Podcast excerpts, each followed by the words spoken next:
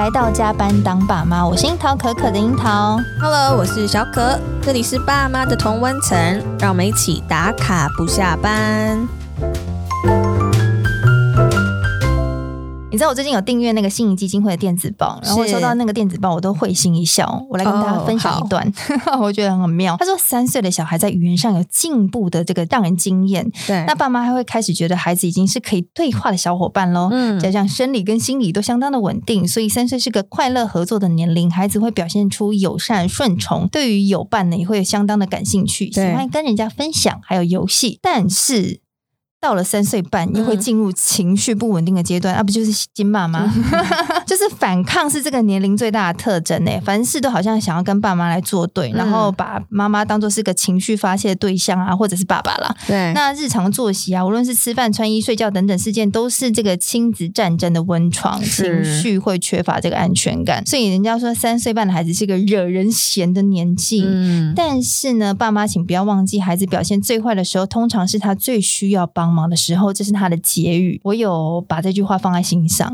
对，我觉得最近是很明显的感受到小孩他语言力的爆发，然后跟两岁多其实差很多，差距很大，嗯、所以他的表达是更加细微，然后更加具体。但是也因为这样，所以我跟我小孩可能很常会卡在一个窘境，就是如果说呃在有时间压力下，然后我很、嗯、可能会很想要忽视他的表达，比如说他想带枕头去上学，对 对对，所以我就想要赶快进行到。我下一个行程要赶路这样子，可是又因为他那个表达很精准，所以你会觉得你忽略他，好像就是你不听他讲话。对，我好像不能这样，所以我很好奇，就是说三岁他们到底是用什么样的视角在看待爸妈的我们，就是我们还有世界到底是怎么一回事？然后以及我们身为爸妈，我们到底是要怎么样权衡我们跟孩子之间的就是意见相左的时候？所以我们早今天又再次邀请我们的教养前辈，也是我们的阅读小天才，对，培瑜来我们的节目。跟我们聊一下，然后也希望就是培瑜透过他最喜欢的绘本来跟我们分享一下，就是我们要怎么样跟三岁的孩子拉近关系，或是甚至我们可以。站在他们的视角，去同理彼此。嗯、那我们欢迎培瑜。Hello，大家好。那个三岁小孩之所以会被大家认为有反抗期，我就直接切入，因为他开始可以用话语来攻击大人，这对他来说是一个多么大的成长的那个 里程碑。对对，嗯、所以我觉得他其实不是要惹怒我们大人，是他发现会讲话好好用哦，真的。对，除了以前只能哭啊，躺在地上啊，原来还有一个工具叫做语言，是，而且很可以惹怒爸妈。没有成就感，也可以挑起他的情绪了，而且爸妈好有反应哦。嗯嗯，所以如果大人明白这个道理，就是说，原来孩子突然意识到语言可以作为工具，不管是沟通还是惹怒大人，或者是表达自己的意见，那大人就更知道在语言的使用上跟对话上，要多给孩子一些余裕跟空间。嗯，这样有没有让大家好过一点？对，但是因为他已经这么会表达了，所以变成说我们在教养上面，我们也之前也提到说，爱跟纪律都是要并行的嘛。嗯，那在纪律这件事情上，爸妈就。就会心里很抗衡，难讲。说我如果要管教你，我是不是就要扮个白脸？然后假设我是个妈妈，我扮个黑脸，然后爸爸你就扮白脸。就是他们可能会有一些角色的定位，那小朋友可能就会面临到一个家庭两个世界。你觉得做一个黑脸或做一个白脸，在家里有这样的分野是很重要的事情吗？我先不管大家怎么看待白脸跟黑脸，我就先问一件事情好了。我一定要学高中生的语气，叫做我就问。嗯，好，你说，就是当大家说“哎，你是白脸，我是黑脸”的时候，大家有没有认真演过一两题？嗯，什么叫做你是白脸，我是黑脸？例如说，小孩早餐没有吃完就要出门了。对，然后他可能今天遇到他不喜欢的早餐，他就选择挑食。嗯，那假设爸爸妈妈在房间先演过这一趴之后，其实就比较知道什么叫白脸，什么叫黑脸。好，意思就是说，爸爸如果是黑脸，那他代表的是你刚刚说的纪律。嗯，那妈妈如果是白脸，代表的是爱。嗯，好，那所以爱的那一方呢，他可以选择说，哦，好哦，我同理你的心情，我同理你的情绪，我同理你此刻对于三明治的不喜欢。嗯，好，那爸爸这个时候所要扮演的，并不是逼小孩把三明治吃完，嗯，而是说我们在理解你的情绪之后，假设我还是要让你知道食物很珍贵，然后啊、呃，你可能是因为昨天没有睡好，所以早上早上吃不好，或者是等等等等原因，爸爸都理解了，理解了之后再告诉他今天把早餐吃完，其实还是一件重要的事情。嗯，可是因为什么什么什么，所以我可以让你今天不吃完。可是如果下次怎样怎样怎样，所以在当下，爸爸还是做到了纪律的角色。但是因为爸爸先演过，他会知道我不需要用情绪面对小孩，我只需要把我想要表达的立场讲清楚。可是因为同步，妈妈又被赋予了一个角色，就是同理小孩、接纳小孩，所以两个这样不就演好了吗？所以我常常觉得黑脸跟白脸这件事情，不是嘴巴说，哎，今天你黑我白。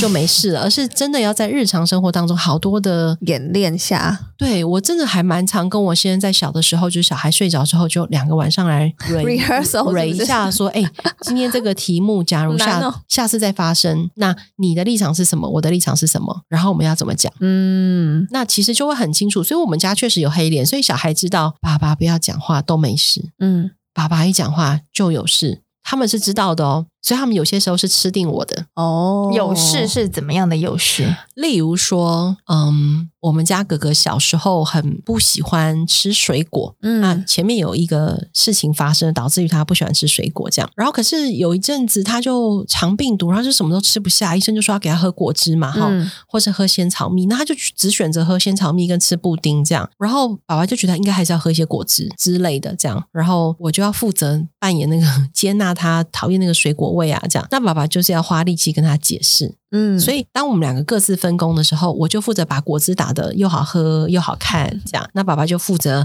陪他在那个当下做一个温柔而且坚定的人，陪他把果汁喝完。但我觉得他的这个黑脸跟白脸的那个前提是他们的目标是一致的。嗯，而且我们为了，我们不是为了让恐吓小孩，对，不是所谓的一个负责骂或一个负责，对对对对对。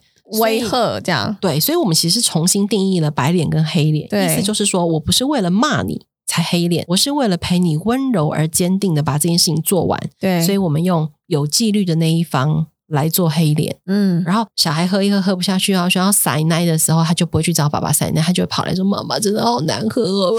”哦，好，可是还是喝了，我知道哦。这样，那等一下爸爸陪你喝完，我再陪你玩透米卡这样子，嗯，然后他就不用在我身上找到那个分裂的妈妈，就是啊，我也很想叫你喝，可是你又不喝，对不对？那我就让爸爸陪他喝，这样，嗯，这样有解答。因为我每次看到这个白脸黑脸的时候，我都会想说，大家为什么把黑脸就只有想成一种样子，就是去骂小孩？嗯，可是其实目的也没有达到啊。对，嗯，这样有解答你的疑惑吗？我觉得这个妈妈其实是想说情绪这件事情。我觉得她黑脸应该是放在情绪的分野啦，就是谁是情绪可以去呃对小孩比较强烈哦。所以你的意思是说，她还是很想骂小孩？所谓刚刚那个比较刻板印象中的黑脸与白脸啦。对，对，可是。哎，可是你们两个自己都有小孩，其实你细想哦，小孩没有真的做了什么事情，罪大恶极到你得骂他吧？我觉得是啊，就是，可是我觉得有时候是自己的状态好不好，就是你自己的状态不好的时候，他又在那边就是跟你撸，对、嗯、你当然就会觉得说，我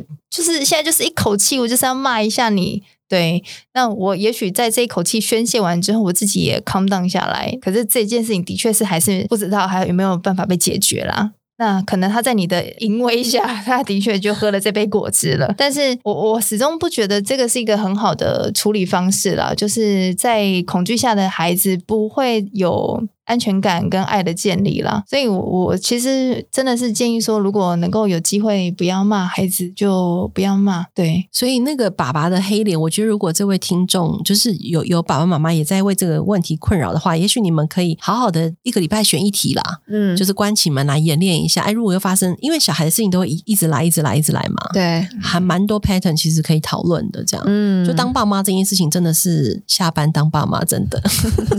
二十四小时当爸妈，对啊，然后这爸妈他们要有同一个，就是愿意沟通的这件事情也蛮重要的。就是、哦、我跟我朋友讨论到，他就说哦。当他这么提出对先生的想法的时候，然后他就说：“可是先生回他说，我小时候也没有这样子被对待啊，嗯，我小时候也是被骂啊。你看我妈不这样，我吃我不吃青椒，我妈还不是骂我要我还不是要拿棍子就说你不吃完你就要吃啊，就说他觉得说在呃对待的模式下面，应该说在这件事情上没有共识，所以常常会有黑脸跟白脸这样的产生。哎，我很好奇，可是我怕我们这样一聊，今天录音室就过时。可是我真的 我真的。很好奇，那个朋友的先生，如果你问他说：“那你如果再重来一次，你想要被怎么对待？”哦，真的耶，好像可以拿这句话去问问他。嗯、如果你你真的就有人接纳你不吃青椒，因为不是有研究指出香菜是因为基因的问题，有人不吃香菜嘛？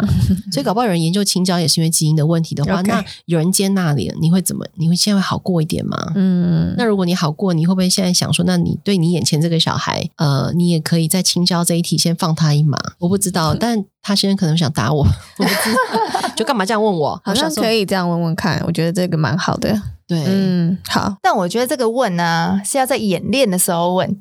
哎，对对，不要在事件的当下问哦，这很重要，绝对不要在事发当下问。对对，就是当你先生晚上跟你 撒奶的时候，就我小时候也没有这样被对待，你当然可以秀秀他说，那我现在可以这样对待你，然后你也也某一天可以在小孩面前演给我看，这样，搞不好你先生就会，他那个人的先生就会得到慰藉，说对，我也可以这样撒娇无赖一下，这样子。对，哎呦，怎么好哦，大孩子，没有，因为我在事件当下有问过，然后我得到了反向的回应，所以跟大家分享。哦，对对对对对对对，不要在当下问，一定要在事后，或者是可能经过两三天之后，你把这个事情放在心里面问。嗯，好，我们来人本上课都有教这一题哦，不要在当下问。对对对，有我学会了。好，今天介绍那个关于爱说话这件事情，因为你们刚刚一直说三岁小孩爱说话嘛，哈，嗯，对，很会说话，很会说话，而且很爱说话。这本这个书叫做《爱说话的荷包蛋》，嗯，好 Q 哦，他就是在讲爱说话，然后。出了什么事情，但是也因为爱说话，其实就做对的事情。然后这本书就是在讲，有一个国王，他有一天很调皮，不小心跑进那个鸡舍里面，把鸡都放出来了。然后呢，所有人就要找出是哪个家伙把鸡都放出来。然后国王就不敢承认，国王就想说，完蛋，能不能让别人知道？可是偏偏他手上就有那个鸡笼的钥匙，那怎么办？然后结果后来呢，竟然是荷包蛋说话，说是国王把鸡放出来。然后这个故事的过程就非常有趣，就是你看他的画面，呃，大块大块的颜色。嗯，对对，然后国王的样子很 Q 啊，然后那个荷包蛋讲话的样子，然后虽然字有点多，但是呢，这故事结尾其实就是告诉你说，其实你就算犯了错，你还是可以幽默以对，因为。把鸡笼打开这件事情其实没有那么罪大恶极嘛，嗯，可是国王为了掩盖那个自己犯的错，他就一直一直一直做了很多很荒谬、很好笑的事情，这样。然后你们那时候在问我三岁小孩的时候，我马上就想到这本书，因为这本书你去跟三岁小孩讲，他们都会好喜欢哦，真的哦。因为荷包蛋会讲话，基本上已经啊很有趣了，对不对？然后再加上国王这个角色，孩子很容易理解，嗯。然后你知道把鸡都放出来，这是一个多么有快感的事情，是。所以这这整本书基本上它就是在讲打破规则、打破框架，但是是。用一个日常生活的素材来跟小孩对话，所以这本书光是看故事就很有趣。那也许当然也可以从这个角度来想一想，就是这个爱说话的小孩，嗯，会不会嗯，在不该讲话的时候讲的话？那如果是你发生这个情况，你怎么应对？这样 有哎、欸，我小孩、欸、对不对？会说那个人很胖。真的假的？对，然后我就吓一跳。对，然后对我要幽默一对。你下次可以跟他说，假设你想要赶快帮他道歉，你就帮他道歉啊。他刚好是没有在那个当下讲出来啦，但是就是他有这样的描述，也有点吓到我。那代表他先学会了这个字，对不对？对，对啊。但是确实就是爱说话的这个三岁是有很多很不可思议的一些发言的。哦，对，然后大家一定会想说，奇怪，这个字我没有教过他，他怎么会？嗯，大家不要忘记，他看电视啊，然后跟别人接触啊，同学、阿公阿妈啊、邻居啊，嗯，会有很多新的语汇。对，还有你跟你老公在家聊天的时候，对，他都听到了，真的好可怕啊！我们今天干嘛这么恐怖？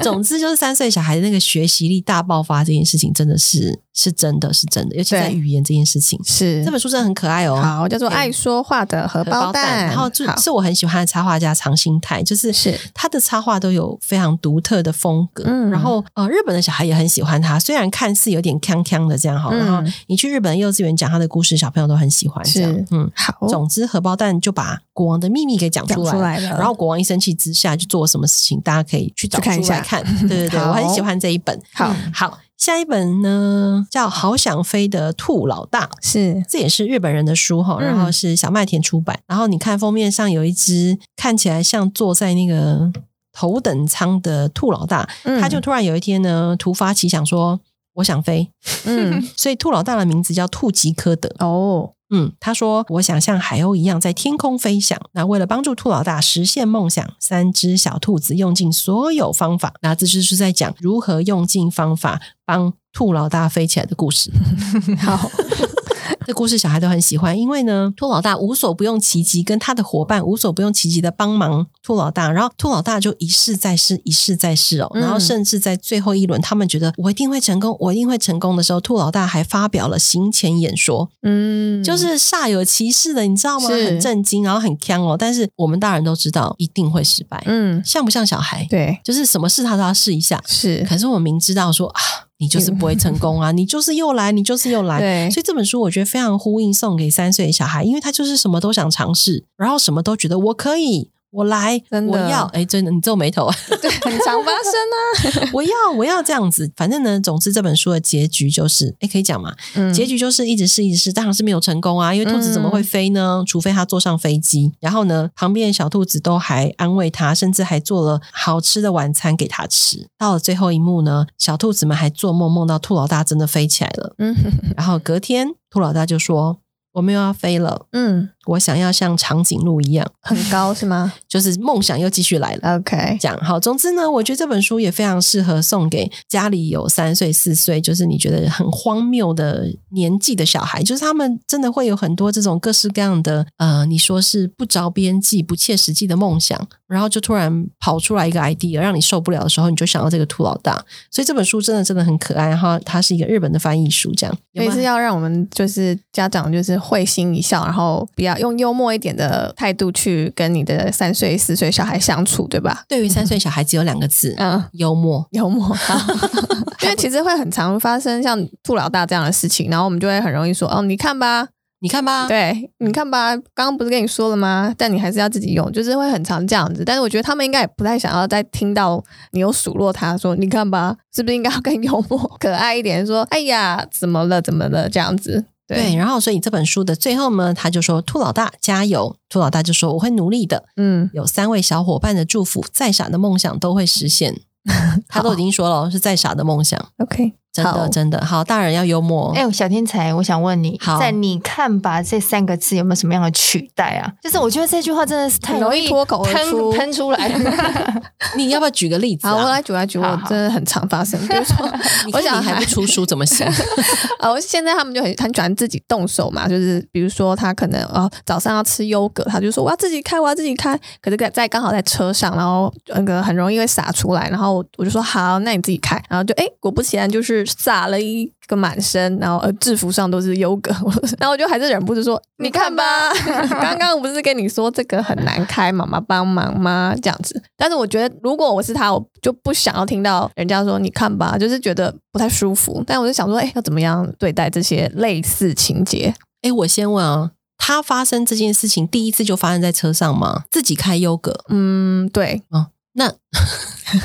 这个当下，因为你知道，明明知道会有这个情况。那你确实其实可以做一件事情，你其实可以先告诉他，如果是第一次就在车上，嗯、你可以先告诉他说，这个呢，妈妈猜想等一下打开的时候会很难很难开，因为妈妈以前开的时候啊也怎样怎样怎样，嗯，所以可不可以让妈妈先帮你打开前面一个洞，然后后面再让你慢慢撕开？嗯，如果是第一次是这样，嗯，那应该就可以避免掉，对不对？嗯、呃，因为那个是另外我们把它装在另外一种盒子里啊，所以他就觉得他可以。那那个盒子他可能开过别的东西。所以他觉得他，他觉得他还可以，对，好吧？所以那，不算第一次开，对不对？对对对对，如果是以，那你可以问他说：“你现在优格泼的蛮深，你有什么感觉吗？”哎，我还没。他应该自己也，他应该自己也很不舒服吧？嗯，还是他没有感觉？应该有啦。对啊，黏黏的，或者是。如果优格上面又有草莓酱，处女座他一定有感觉。对，所以你光是问他有什么感觉，他其实就记得了。所以他他其实是因为感觉而记得，说下一次我要再用这个盒子开优格的时候，我可能要请大人帮忙。嗯，嗯，但是如果你们都没有人考虑到他的感觉，他就觉得你看你又骂我。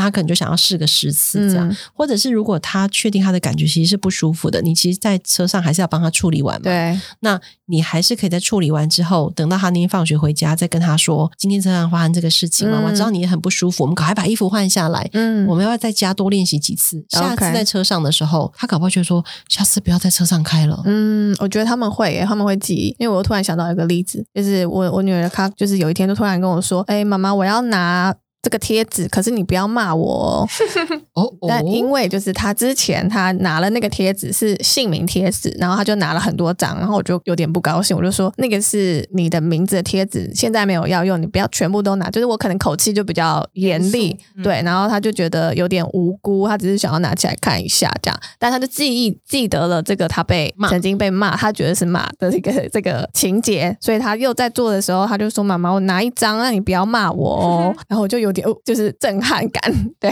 对，所以其实小孩真的都会记得，对，其实他们会记得耶，嗯，所以我真的觉得我们不大可能在事发的之前就提前预想到很多情况，嗯、是，所以我刚刚问你是第几次，第几次啊？对，这样，那那但是你会发现，我们回到家还是要持续处理这件事情，OK。可是那个时候，呃，是陪孩子增能最重要的时刻，嗯、就是如果很多大人都会觉得说啊。这个人家的小孩好像是生来报恩的，但你要想会不会，其实妈妈在我们看不见的时候做了很多的努力，是。培养这个小孩的能力，所以他下一次再开这个盒子的时候，他就不会洒出来，嗯，或者是洒出来之后，他也会说我自己来。这样，嗯嗯，然后确实对，所以大家就一起练功。哦，真的要加班当爸妈哦。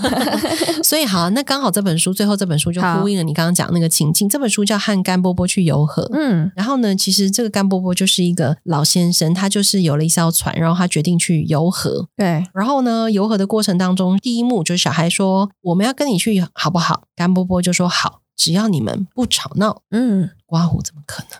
好，第三幕，野兔说：“甘波波，我也一起去好不好？”甘波波说：“好，但是你不能乱蹦乱跳哦。”每一幕就是新的动物来，对，都答应说：“我不会吵跳哦。”然后猫咪上来的时候，就跟猫咪说：“你不能追兔子哦。”嗯嗯，狗狗来的时候就说：“你不要惹猫哦。” OK，跟我们大人一样，对不对？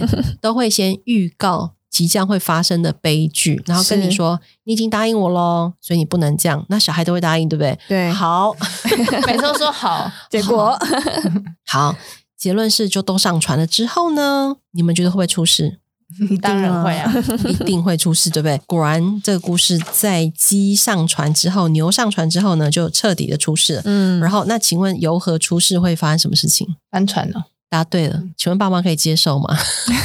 然后就翻船了，就是这一幕。如果你们看到啊，大家都掉进水里去了，是来，请问家长这时候怎么办？救人哦，对啊，当然是赶快救起来，对不对？然后呢，但是呢，等到大家都把身子晒干之后，干波波就只说：“我们只好穿过这片野地，走路回家喽。我请你们到我家喝喝茶。”哦。很 peace 哎，对，然后呢，大家就喝茶，什么话都没有说，然后最后再见啦，下次再来游河吧。两位妈妈看这本书有什么感觉？我觉得他是干波波，真的不是干爸爸。哎、欸，你马上学会幽默了耶！耶就是只有阿贝可以这样，对啊，爸爸做不到，妈妈也做不到，隔天就走了，就玩一玩而已嘛。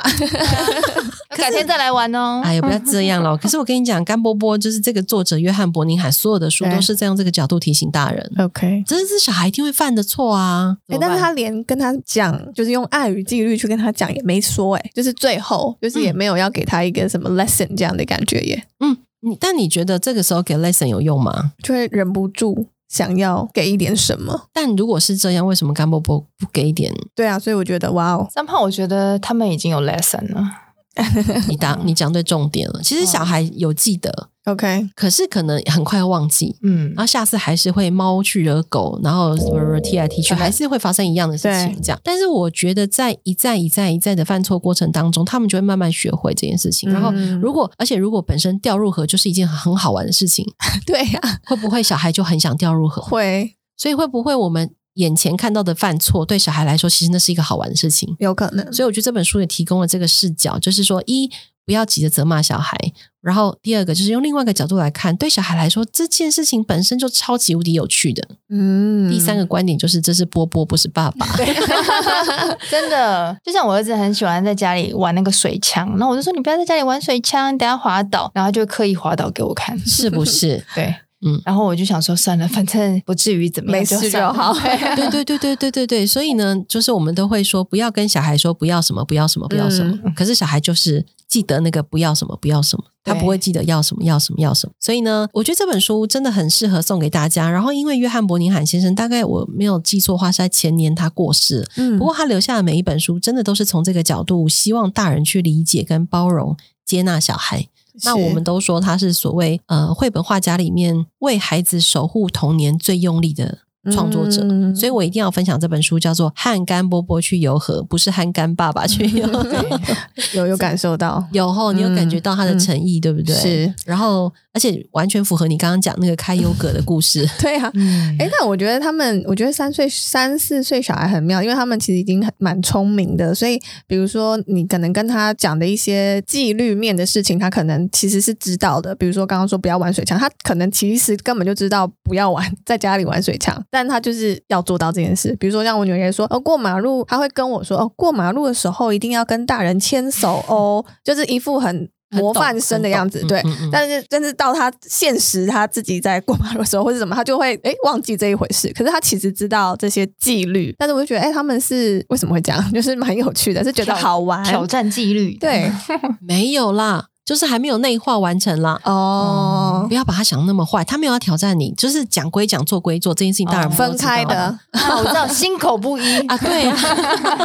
可是他为什么会讲？因为他只是在用你的语言。讲给你听啊，oh, okay. 可是跟大人牵手要过马路，然后呢？嗯，他他会说，他说不然会被车车撞哦。嗯、可是他不知道什么叫被车撞车撞，对不对？对，所以我就想说，到底有时候觉得跟这个很像一个小大人对话的同时，又觉得他的行为还是一个孩子，就是。很很有趣。我记得小时候我们家儿子也很不喜欢被我牵过马路，然后我当时就用一招，就是我不敢一个人过马路，因为我小时候被车撞过，我真的被我真的被车撞过，所以我就跟了我儿子讲这个故事，我说，所以如果以后过马路的时候你都会愿意牵着我，我会非常非常感谢你哦，就换他来保护我。OK，你知道对三四岁小孩来说这一招很有用，好像是哦，哦，保护感好像对对，因为他想要觉得他自己跟你一样厉害，对对，就是。这句话我很可以，是对，然后他仿佛就变成来跟我走，就是一个伙伴呐、啊。对，对，确实，对对对，大家有没有突然觉得就解开了？嗯、就是说，我们不要把小孩急着想成是干嘛一直在惹怒我，干嘛一直在针对我。是、嗯、他真的没有。其实你用他的角度想，你越叫我怎么样，我就越不要怎么样。这件事情，他们没有想这么复杂。OK，他们其实想试试看说，说在你讲的这句话以外，他会发生什么事情？嗯。他没有真的经验过，我们当然不希望他被车子撞到。嗯，所以我记得我那时候就是这样跟我儿子说。然后到了老二要开始过马路的时候，哥哥就跟他说：“妈妈会怕，你要牵他。”好可爱啊！好哦，有有内化了，有有，就是所以你要等到他内化。所以那一句话，如果他要讲十遍，嗯，那我还有个朋友，他用一个方法，我觉得也很有趣。他就跟小孩说：“你每次看到红灯，嗯，就要记得我在旁边等你，嗯。然后，所以他不是告诉小孩你要牵我的手，他是看到红灯。”就要记得我在旁边等你哦。Oh, OK，嗯，就是你帮小孩创造各式各样对这件事情的理解跟连接，嗯、对对对，就还蛮好的。所以再一次说，下班当爸妈，对啊，真的就是当爸妈要花好多力气去调整自己的用语或者是行为，确实是需要花一些时间的。是，嗯，要带入一些策略。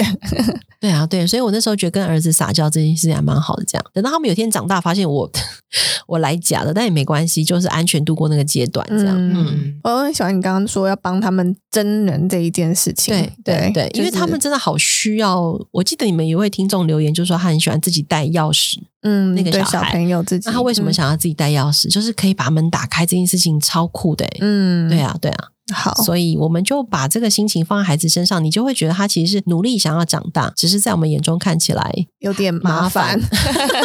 我完全理理解你，就是有点麻烦。所以你儿子说，呃，他故意要跌倒，对不对？我觉得他是要表演给你看，说就算我跌倒也还没有受伤，就算我跌倒也还是很帅，就算我跌倒，有他就 点点点一百种姿势的跌倒，很搞笑。嗯，你不觉得很酷吗？你就把它拍下来说，来，今天第八十五种，好烦。我就想说，好，那你想表演就表演，好，反正就是要有一个幽默的心。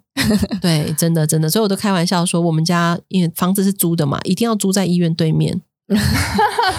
因为男孩很调皮呀、好万全的准备是不是？不然怎么办呢？是不是？就是哎、欸，但我真的是觉得他们听得懂这件事情，是是是，他们是懂的。嗯，就像呃，像他还小嘛，所以有时候我带回去娘家，那我妈妈要把他带离开，可能带出去玩这样子。然后我儿子就会说：“妈妈也要一起。”嗯，然后我就说：“可是我等一下要出去工作，我要忙，就是我可能要做我自己的事情。”然后我妈就帮我就是 take care 小朋友。那我儿子就会就哭哭啼啼，我说：“那为什么他不要跟我一起去？什么的？”我妈我妈就跟他讲说：“因为妈妈工作。”他说：“去哪里工作？”我妈说：“台中市。”我儿子就。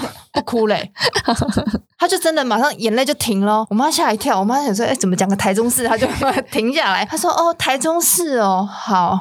”就是仿佛到一个我不知道的地方。对，而且是真的，就是说我们我们是跟他讲，我们是来真的。他知道台中，然后他想说：“是台中市哦，哦，好，哦好哦。”哎，我觉得这一幕很有画面哎。对啊，就是觉得他们真的是一个小大人的分身。哎，所以我这边提醒大家一下，也因为他们有小大人的样貌，就让我们误会。以为他们真的是大人，对，很容易，所以我们就做错了判断，导致于就会对他俩攻，或者跟他认真起来了。对，例如说，下次你再跟他说去台中的时候，他就说：“我不要你去台中。”嗯，这样子，因为他可能假设那天假设啊，他跟外婆相处的不好，有有有小纷争，那他可能台中就等于外婆会生气，等于妈妈去工作，你下次可能就要换脏话。那你一定会想说：“我上次不是跟你说台中就可以，为什么今天不行？”我觉得我也会有这种就是混乱感。对对，就像你刚刚讲的，会觉得哎，好像。误会误以为他已经很熟到是一种 对，以为他内化了一个朋友这样子。好，所以大家不要忘记，他既是小孩又是大人，他本质上其实就是想要模仿大人的小孩。对，像甘波波游和的这个这些小孩一样，这样。好，好，好，他们真的很妙，OK，很可爱了哈。嗯，真的。好，我们接下来会继续。分享可能再长大一点不同阶段的面向，或者不同的议题，然后我们会再请培育帮我们用绘本来带入，因为我们觉得跟大家一起介绍不同的绘本，就是有别于呃书店排行榜上的绘本，我觉得是一件很棒的事情，就是让我们看见更多不同的育儿的视角。对，而且要感谢你们，你们问了我三岁这个题目，我重新去翻我的书，我才发现三岁小孩真的好可爱哦。用这三本书突然理解他们，就觉得啊，好怀念三岁小孩哦。而且你很厉害，你还还对得到诶，就是你已经脱离这么久了，你还可以回扣到三岁是怎么一回事？我觉得很很吻合。我有努力想象一下，然后我那天就问我儿子说：“三岁小孩长怎么样？”他怎么会知道？对，我是说：“我妈，我怎么会知道？” 他说：“啊，就是不讲理嘛，然后很 gay 搞这样啊。”我就 get 到那个关键字叫很 gay 搞，真的耶。对，我就说，我怎么觉得你现在也是一样？哦，不是。好可爱哦！好了，我们谢谢培瑜跟我们一起探索三岁的世界。然后我们希望就是大家可以跟着我们一起啊，就是我们两个也是正在这个路上，我们也不是很轻松。对，我们也是一直遇到还灯的事情，对对对，一直努力练习这样子。但我们还是就要提醒自己放松、幽默。对 对，然后我们可以就是松绑我们紧绷的亲子关系，然后更享受就是他们唯一一次的这个三岁的这件事情。没错、嗯，好，那我们想听正在收听的你有没有什么想要跟我们分享的？欢迎留言或私讯给我们。无论你是到 Facebook、IG 或 Spotify，或者是 Apple Podcast 都可以，是都是欢迎的。嗯，那如果你是用 Apple、Spotify 收听，帮我们按下订阅钮还有五星评价。那我们就下回见喽，宝贝们，爸妈下班喽，拜拜，拜拜，拜拜。拜拜。